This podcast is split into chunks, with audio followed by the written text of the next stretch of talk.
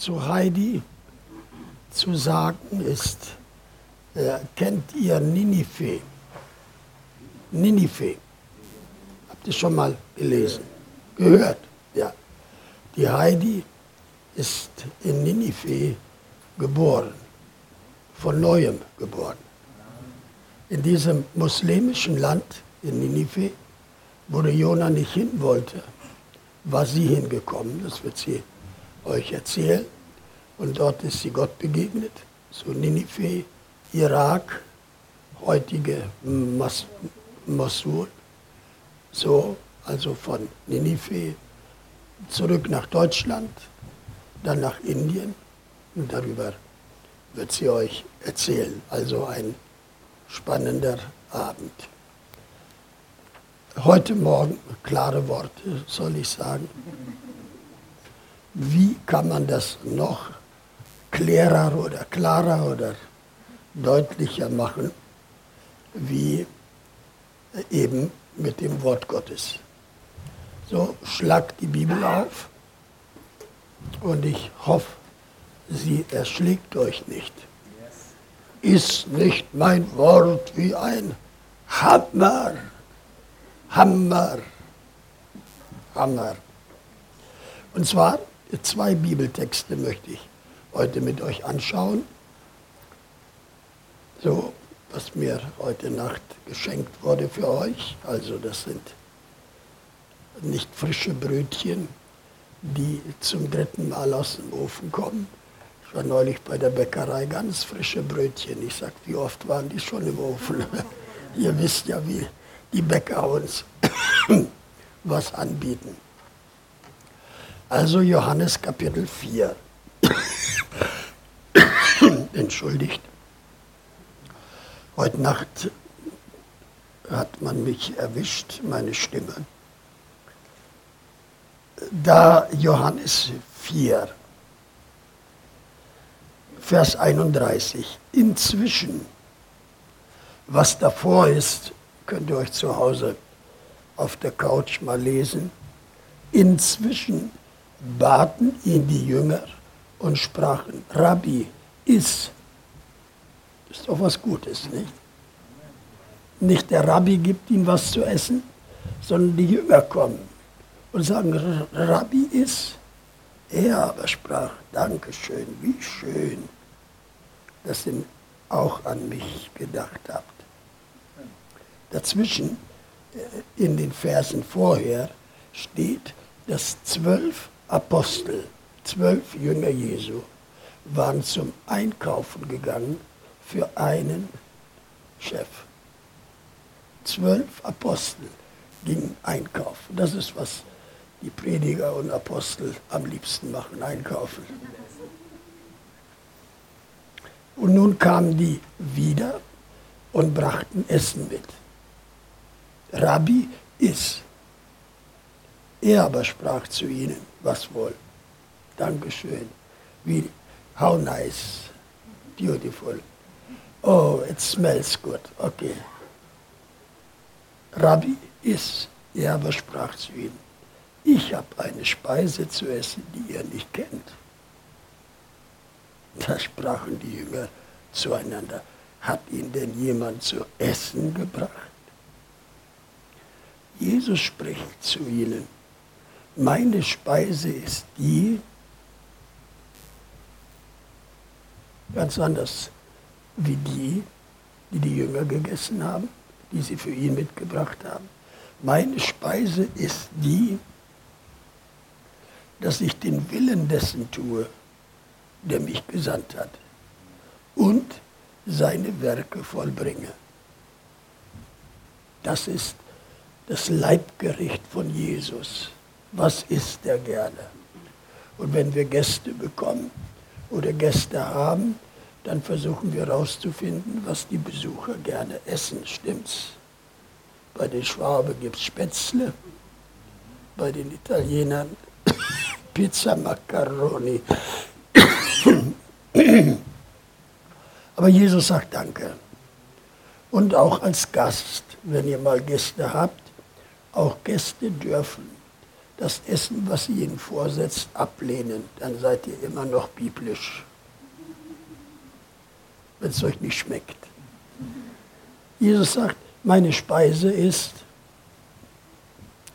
nicht indisch oder chinesisch oder Schweizer Fondue, sondern meine Speise ist, den Willen Gottes zu tun.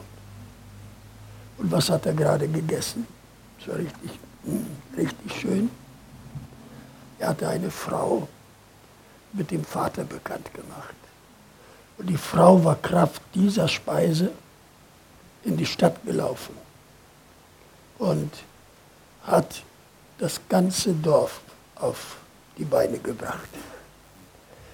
Mein Thema aber ist heute, meine Speise ist die, dass ich den Willen des tue, der mich gesandt hat und seine Werke vollbringe. Und jetzt Vers 35, achtet darauf. Sagt ihr nicht. Also jetzt hatten sie schon gesagt, ist. Und jetzt sagen sie noch was. Es sind noch vier Monate, dann kommt die Ernte. Hm. Wie schön. Das sind Leute, die wollen arbeiten. Das sind Leute, die wollen was tun. Das sind Leute, die bereiten sich vor. Die sagen, ja, die Ernte Gottes müssen wir einbringen. Aber wir haben noch vier Monate Zeit. Nicht? Da werde ich erst mein Studium vollenden, mein Geschäft eröffnen, mein Zimmer tapezieren, in Urlaub fahren, heiraten. Noch vier Monate. Aber dann, aber dann geht's dann geht es aber los. Wir werden neue Gemeinden gründen, wir werden evangelisieren, wir werden zum Nachbar gehen, wir werden die Verwandten, wir werden, wir werden, wir werden, aber in vier Monaten. Und Jesus freut sich nicht und sagt, schön, dass ihr bereit seid. Mensch, wenn ich an all die Faulpelze denke, die gar nichts machen wollen, ist doch schön, dass ihr in vier Monaten, schon absehbare Zeit, nicht? Vier Monaten werden wir. Und Jesus sagt, ist nicht zufrieden. Er sagt, siehe, ich sage euch, hebt eure Augen auf und beschaut die Felder. Sie sind schon zur Ernte reif. Wer erntet, der empfängt Lohn und sammelt Frucht zum ewigen Leben, auf das sich der Ehemann und der Schnitter miteinander freuen.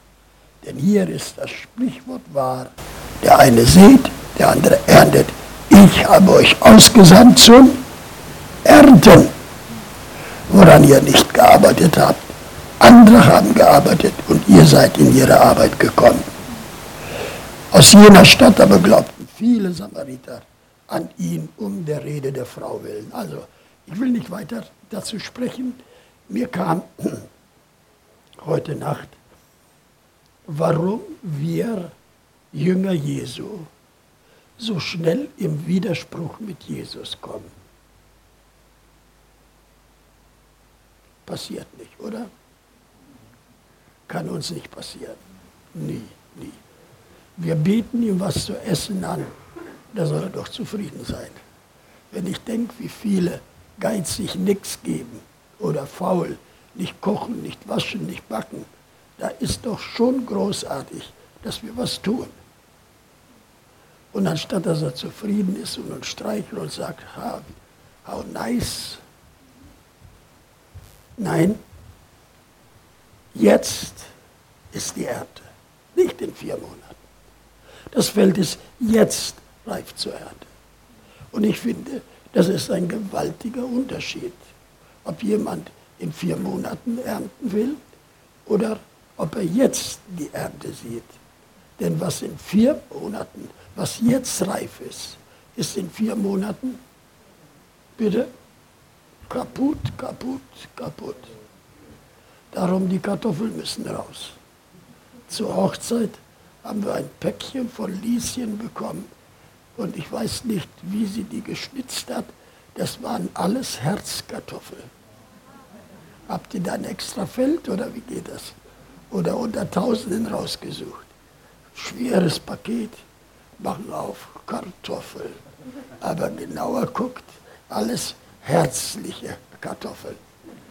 So, die Ernte ist jetzt reif. Und das, was jetzt reif ist, das ist kaputt in vier Monaten.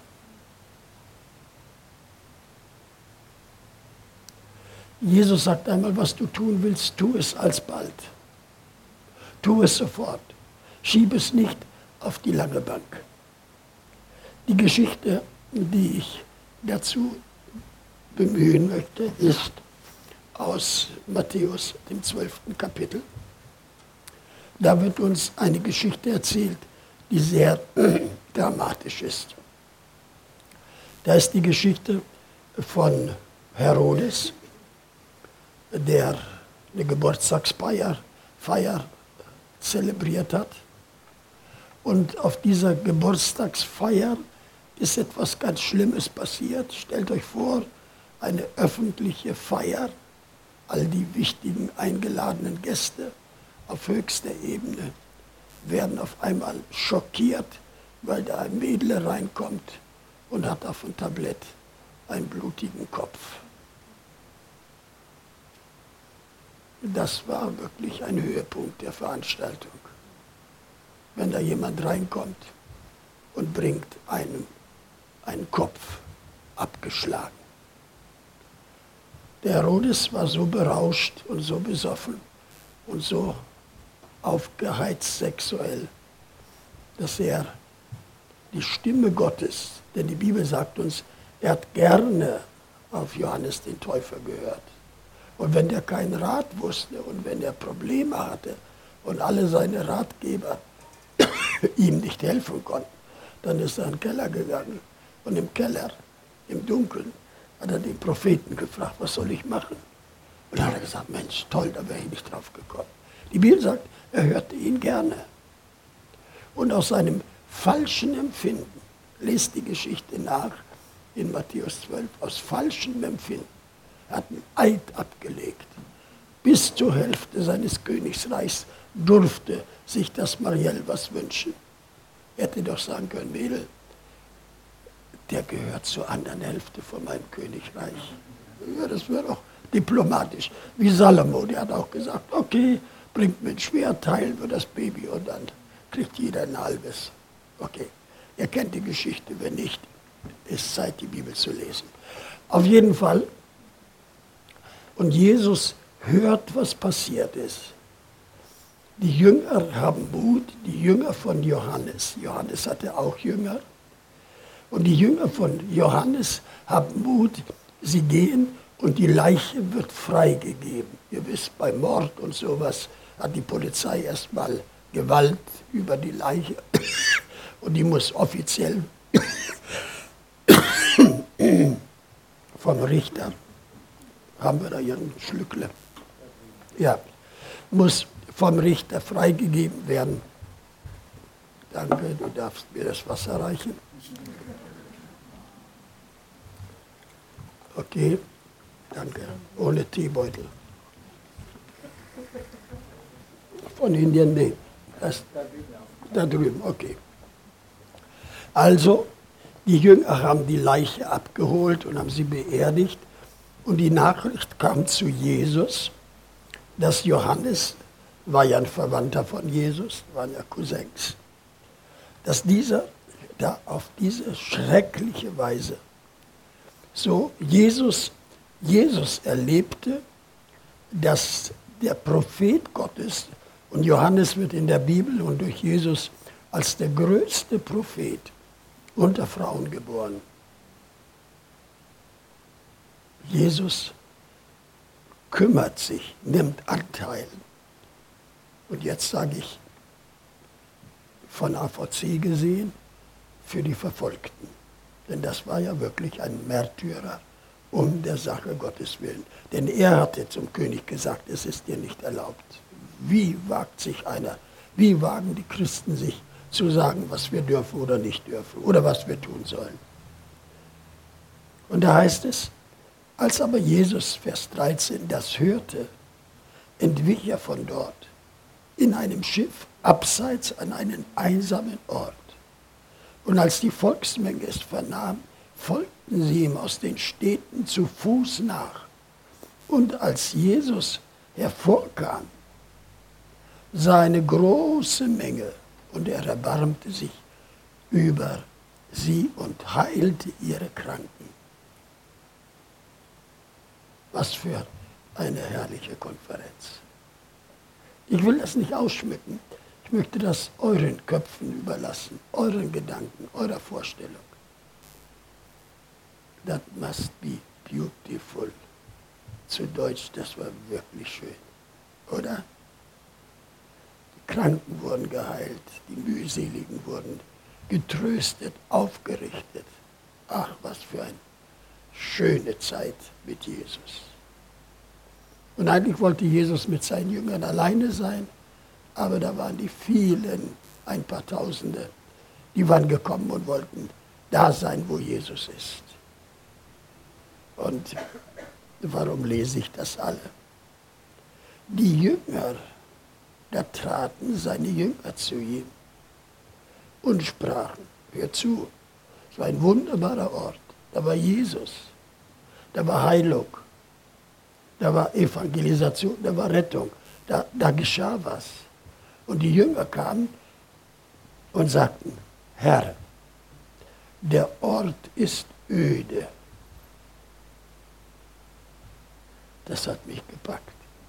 Wie kann ein Ort, wo Jesus ist, öde sein? Ich frage euch, warum sind unsere Kirchen leer? Warum sitzen in der Kirche nur fünf Leute. Nein, vier.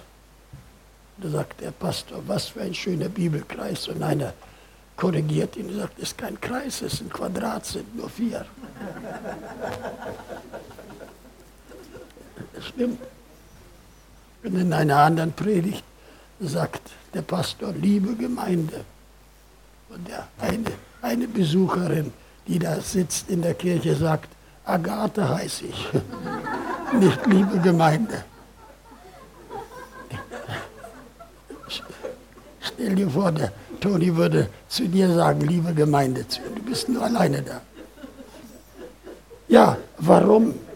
Warum gehen auch viele Gläubige nicht mehr in den Gottesdienst? Weißt du, was ihre Begründung ist? Das ist so öde da. So öde. Ja, wenn ich den Prediger höre, haben wir schon alles gehört. Haben wir schon alles gesehen, haben wir schon alles gehört. Und die Jünger Jesu kamen und das hat mich wirklich gepackt. Ich denke, meine Güte, was für eine Frechheit von den Jüngern Jesu zu Jesus zu kommen und sagen, du, das ist aber ganz schön öde hier öde. Wir möchten vielleicht sagen öde deshalb, weil die irgendwo in der Wüste waren und jeder hatte sich einen Stein gesucht und saß da auf dem Stein in der Hitze. Nein, nein, nein, woher weiß ich, dass das nicht stimmt? Woher weiß ich das?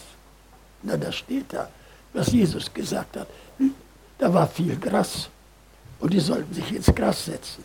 Also war das nicht öde, war das nicht ein Aschplatz, war das nicht irgendwo ein, ein, ein Stück äh, Wüstensand, sondern da war viel Gras. Und Jesus sagt, hey, lass die Leute sich ins Gras setzen. Ist doch gemütlich. Was? Heute Nachmittag. Hm? Wenn ich Zeit hätte, würde ich auch machen, was war schön ins Gras. Und die Frau bringt die kühle Coca-Cola oder die Bayern wollen Bier. Okay. Ja, es gibt viele verbotene Früchte. Gut. Das muss ich sagen, okay. Gut. Der Ort ist öde. Und dann kommen sie noch mit einem Widerspruch zu Jesus. Stellt euch vor.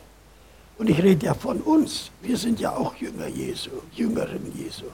Also erstens haben sie Jesus korrigiert, ermahnt, informiert und ihm Bescheid gesagt, wo wir hier sind, ist öde. Nur, dass du Bescheid weißt, wo du uns hingebracht hast. Habt ihr schon mal gehört, dass wir uns sagen, Jesus, wie konnte das passieren? Und die, die mich erlebt haben in meiner Krankheitsphase, ich muss auch zugeben, dass ich damit den gebrochenen Gliedern lag, habe ich gesagt, Herr, wo waren die Engel? Hat einen Engel befohlen, dass sie dich behüten, dass du dich nicht am Stein stößt. Ich sage, Herr. Und ein wichtiger Bruder kam zum Gebet und brachte einen anderen mit. Und der eine wichtige Bruder hat gebetet, Herr, gib Waldemar jetzt wirklich Gnade, dass er in die Ruhe eingeht, dass er das akzeptiert und dass er nicht mehr so rumreißt und, und, und, und, und. Hat mich wirklich so äh, in die Stille gebetet. Und der andere, der dabei war, lieber Vater, lass doch Papa neuen Mut, neue Herz, neue Salbung.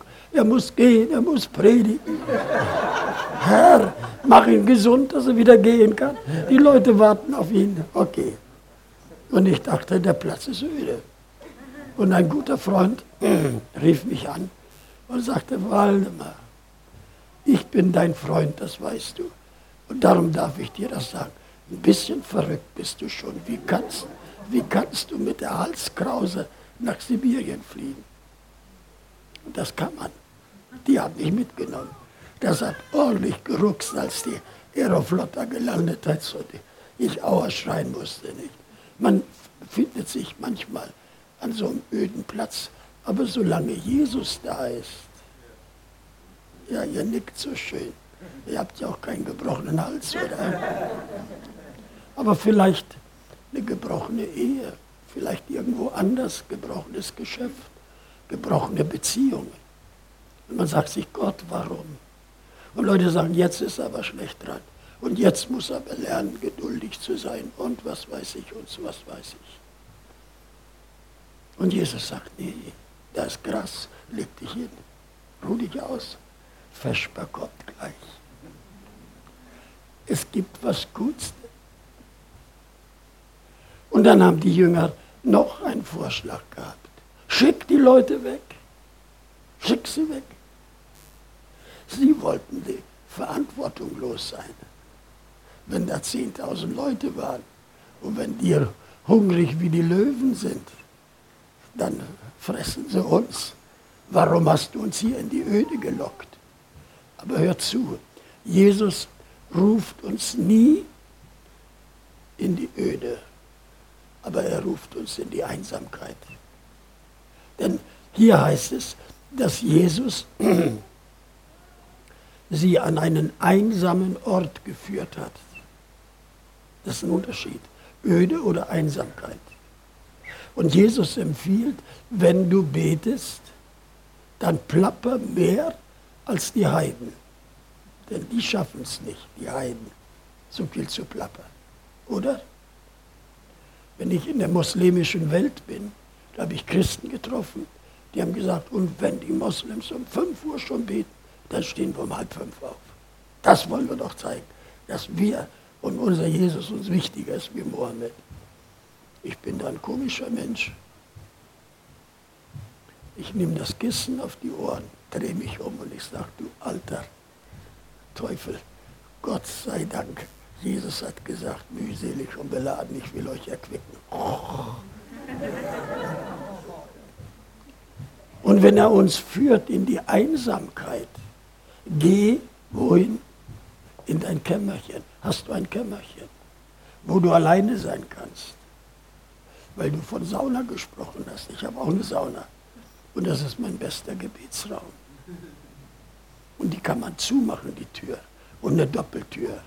Geh in die Einsamkeit und plapper nicht. Kremilde hat immer von ihrem kleinen Bruder erzählt. Und da gab es Hasenbraten. Und irgendwie kam sie drauf und dann haben wir gesagt, Klausi, heute sprichst du das Tischgebet. Und er war sofort bereit. Sie sagt, lieber Gott, ich bitte dich, gib mir den größten Schinken. Und alle fanden das so lustig, dass der so schön gebetet hat. Was meint ihr, was sie gekriegt hat? den großen Schinken. War doch so nett gebetet. Aber Jesus sagt, hey, nicht, nicht öffentlich plappern. Wir haben diese Tage Leute getroffen, die haben so lange und so oft erzählt, was sie brauchen. Betet für uns. Da wussten wir schon, was die wollten, nicht? Und ich bin nicht immer der Meinung, dass man solche Gebete erhören muss und Gott spielen muss, wenn Leute anfangen zu betteln. Nein, Jesus sagt, geh in die Einsamkeit und dort bete im Verborgenen.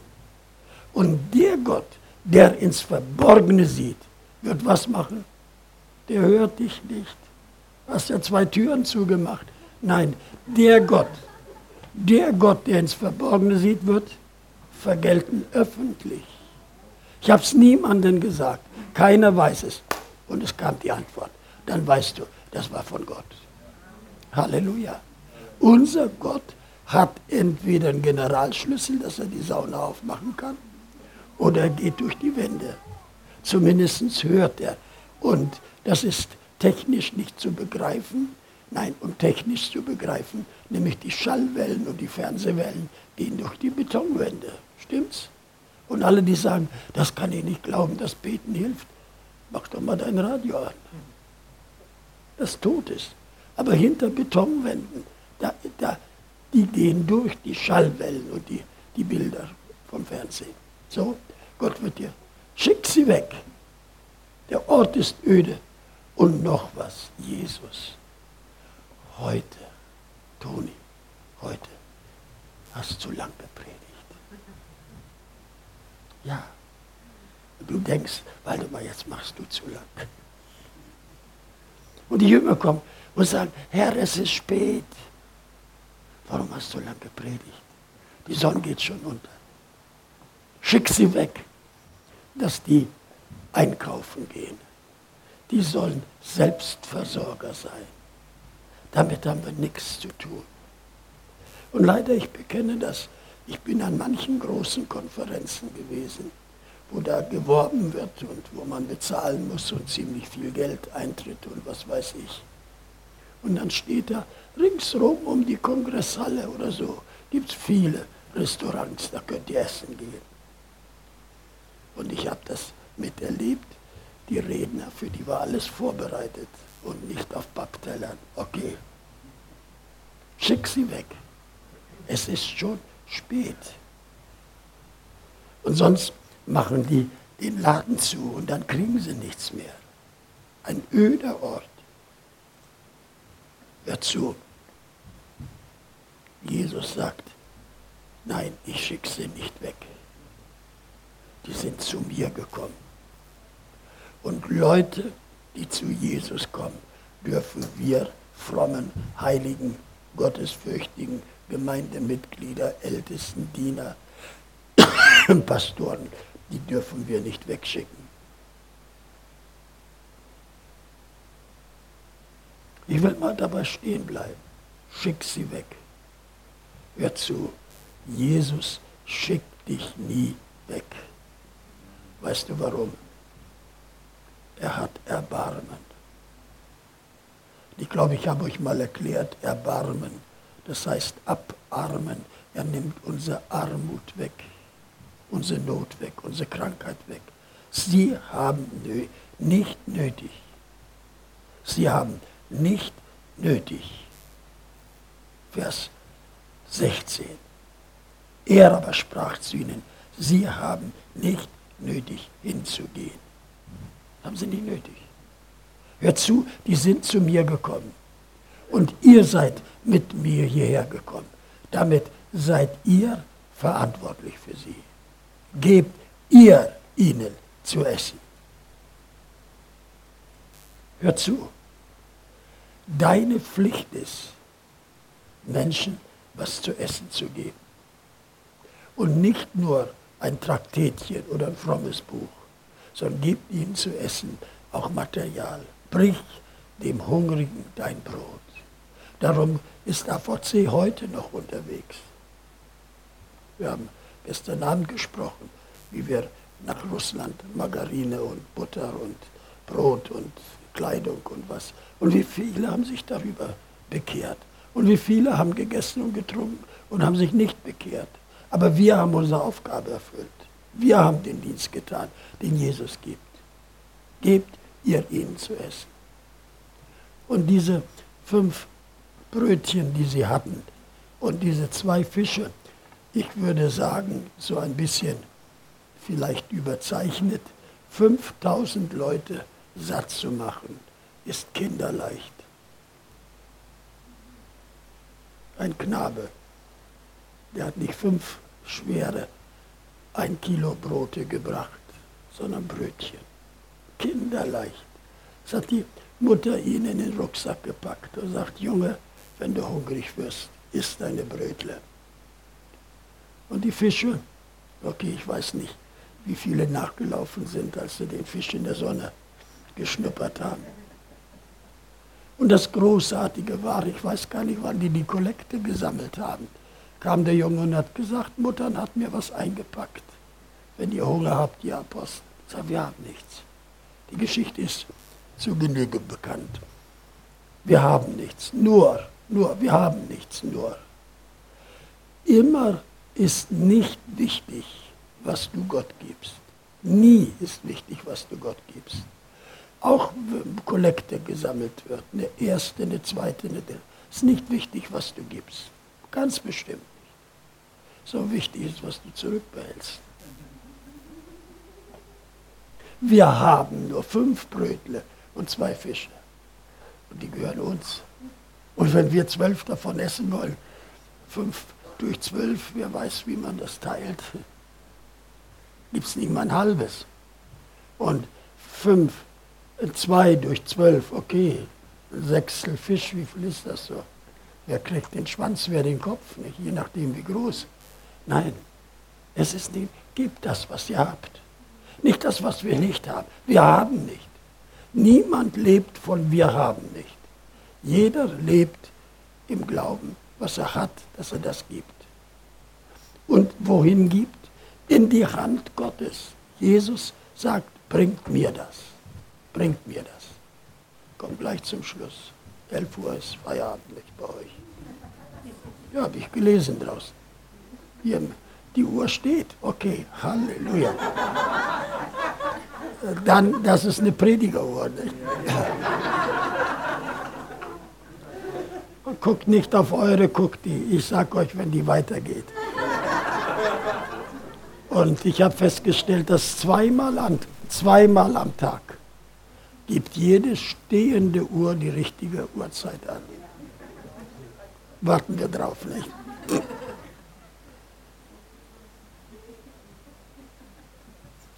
Nun, wie das da abgelaufen ist, wie die da alle im Gras saßen, wie die Apostel Beine machen mussten und Jesus ihnen die Körbe gefüllt haben. Interessant, dass sie die Körbe hatten zum Einsammeln irgendwie. Also Leergut mitgebracht. Oder in Erwartung. Oder hat der Junge vielleicht gedacht, meine Güte, wie bringe ich die Reste nach Hause von meinen fünf Brötchen? Auf jeden Fall, da bleibt viel, viel, viel, viel übrig. Und wenn wir da sind, werden wir die mal fragen. Weil die Heidi von Ninive erzählen wird eine nette Geschichte gehört von, äh, von Ninive. Sitzt ein Mädchen im Zug und liest die Bibel und ein kluger Professor kommt in den Zug und guckt und schielt, er ist selber Atheist und sieht, das Mädel liest die Bibel. Denkt, jetzt muss ich das Kind doch aufklären. Na, sagt er, na meine Kleine, was liest du denn da? Sagt sie, ich lese die Bibel, Onkel. Und da sagt er, äh, glaubst du auch, was da drin steht? Ja, sagt sie, glaube ich alles. Und verstehst du, was da drin steht? Nö, sagt sie, nicht alles. Sagt zum Beispiel die Geschichte von Jona. Glaubst du die? Ja, sagt sie. Und verstehst du die? Nö. Sagt sie, aber wenn ich im Himmel bin, werde ich den Jona fragen. Und wenn er nicht im Himmel ist, dann können Sie ihn fragen. Das ist, das ist ehrlich. Irgendjemand wird wissen, wie das denn zugeht. Und ich weiß nicht, ich will es im Himmel erleben. Wer möchte von euch das in der Hölle erleben mit dem Professor zusammen? Oh Gott, rette uns. Ihr seid am richtigen Platz heute, gleich zu kommen, euch zu bekehren. Sonst wirst du die Geschichte von der anderen Seite hören. Und sagen, Mensch, hätte ich doch da an dem Sonntag, als der Salatschuk gepredigt hat, mich bekehrt, oder als der Toni so gerufen hat, wäre ich doch nach vorne gegangen. Hast du gleich die Möglichkeit. Und nun kommt das Letzte noch. Und mein ganzes Thema, das habt ihr jetzt schon mitbekommen, ich hoffe, sonst fange ich nochmal von vorne an, nämlich, warum sind wir im Widerspruch mit Jesus? Warum ist das Küken klüger wie die Henne? Warum die Kinder klüger wie die Mutter? Warum die Schüler klüger wie die Lehrer? Warum wir Jünger Jesu klüger als Jesus? Wenn Jesus uns in die Einsamkeit führt, dann nennen wir das öde. Wenn Jesus uns ruft und sagt, eure Aufgabe erfüllt die, schickt die bloß nicht weg, schickt sie nicht weg, ihr seid verantwortlich, ihr müsst ihnen was zu essen geben. Und das wenige, was ihr habt, das reicht für alle. Uns bleibt noch was übrig. Warum sind wir im Widerspruch? Und ich frage uns und nehmt diese Frage mit. Die ist mir wichtig für mich selber. Warum widersprechen wir Jesus? Warum sind wir so schnell abergläubig? Da steht da aber. Diese Abergläubigen sind schlimmer als die, die an die schwarze Katze glauben. Oder irgendwelches Glücksblatt oder so. Aber, nein, er hat es gesagt, meine Speise ist den Willen Gottes zu tun. Ohne Wenn und Aber.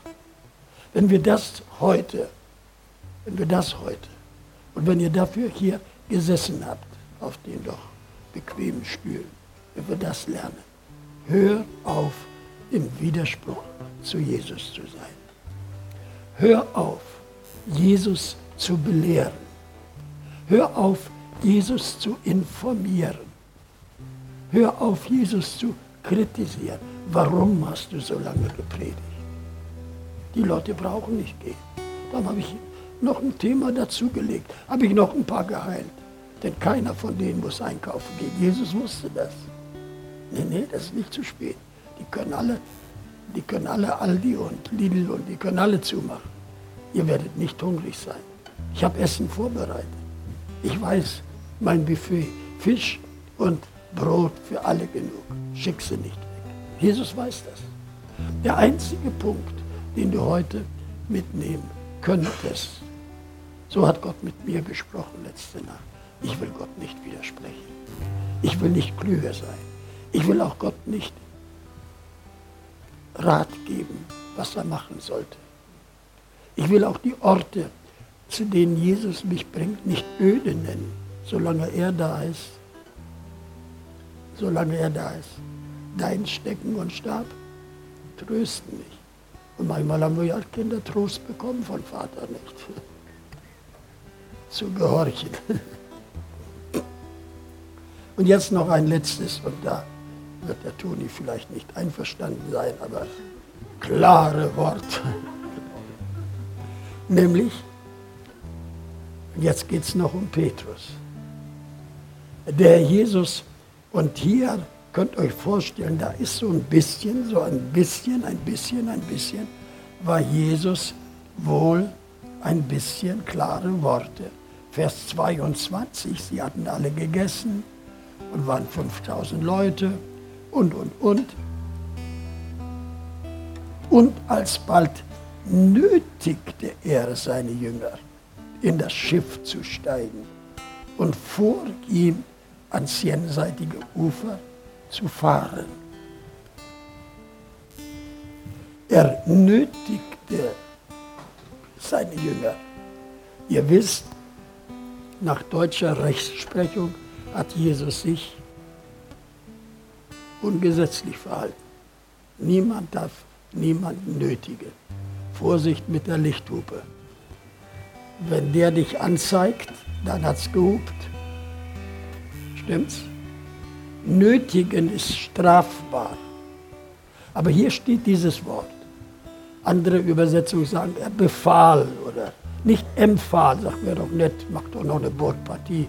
Jetzt habt ihr doch schon so schön gearbeitet und jetzt Mondscheinparty. Kreuzfahrt ist ja was Frommes, nicht? Kostet nur 5000, Toni. 5000 nur. Für zwei Balkon. Ja, ich habe die Prospekte gelesen, aber noch nie erlebt, ja. Nicht? Kreuzfahrt. Nein, er nötigte sie, was rüberzufahren. Und jetzt kommt meine große Erkenntnis. Petrus wollte lieber laufen. Was guckst? Petrus wollte lieber laufen. Ein klares Wort von Jesus. Fahrt auf die andere Seite. Fahrt hinüber. Und Petrus sagt, lass mich laufen. Ich weiß, dass die Faith, Faiths, Faith Preachers jetzt steig aus dem Boot aus. Ja, wenn du, wenn du nasse Socken haben willst und am Abkluppern sein willst, dann lauf. Aber mir ist das aufgefallen, dass Jesus ganz deutlich sagt, fahrt hinüber. Nicht jetzt prüft mal euren Glauben. Jetzt, die Wellen spielen keine Rolle und das Wasser ist auch, hat doch Balken. Nein, hör zu, lass dich nicht verführen von deinen Gefühlen. Und nicht ein Selfie machen lassen, wie der Petrus, der auf dem Wasser wandelt. Nein, er hat gesagt, fahrt hinüber. Und dazu muss er uns nötigen, fahrt hinüber auf die andere Seite, auf die andere Seite. Und jetzt mache ich keine Geografie mit euch. Wo ist die andere Seite? Die andere Seite ist gegenüber, was mir gegenüber liegt, was mir widerstrebt, wo ich nicht hin will. Alles türkisch, alles schwarz, alles weiß, alles wie immer, alles Schwaben oder Bayern. Fahrt hinüber. Fahrt hinüber. Ganz natürlich. Gebrauche natürliche Wege. Erwarte nicht spektakuläre Berufungen, spektakuläre Zeichen und Wunder. Die beeindrucken niemand. Holst dir nur eine nasse Hose. Denn Jesus hat ihn wieder wohin gebracht? Nicht an die andere Seite, sondern wo hat Jesus ihn gebracht? Ins Boot wieder. Du musst zurück in die Gemeinde. Verlass nicht die Gemeinde. Ich will schlauer sein, ich will geistlicher sein. Und wie viele sind da? Ja, da passiert ja nichts in der Gemeinde. So ein öder Ort, warum soll ich da hingehen? Zu Hause habe ich fünf Programme. Da kann ich hier, oder kommt keiner mit dem Kästchen vorbei und opfert Zehnten und Hebopfer nicht. Ja, Bruder, sowieso. Und wunderbar und große Chöre und Lobpreis. Und die Amerikaner singen und springen und tanzen und Australien und was weiß ich wo. Nein, bleib im Boot. Komm an den einsamen Ort. Das sind nicht die Massen. Beim Fußball war sicher gestern mehr bei Bayern München, oder? Nein, das sind öde Orte. Was passiert an diesen schlimmen öffentlichen Orten? Wie viel Mord, wie viel Tod, wie viel Vergewalt, wie viel Dreck, wie viel Schmutz. Das lieben die Leute. Aber Jesus sagt, kommt an einen einsamen Ort und dann werde ich euch mein Erbarmen zeigen. Ich werde euch mein Brot und meine Fische geben und dann werdet ihr Kraft haben, hinüber zu gehen ans andere Ufer. Und am anderen Ufer, da waren die Besessenen, da waren die Dämonen, da waren die Nackten und die Toten. Aber weil Jesus dabei war, ist großer Sieg dort passiert. Wer war das? Sag's lauter. Irgendjemand das gleiche, gleicher Meinung? Siehst du, sag öfter was Gutes vor. Halleluja.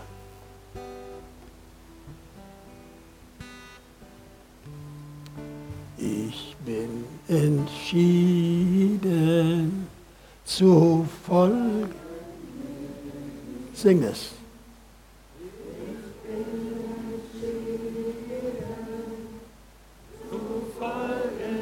Jesus. Ich bin Mach dir, entschieden machst du einen Aufruf?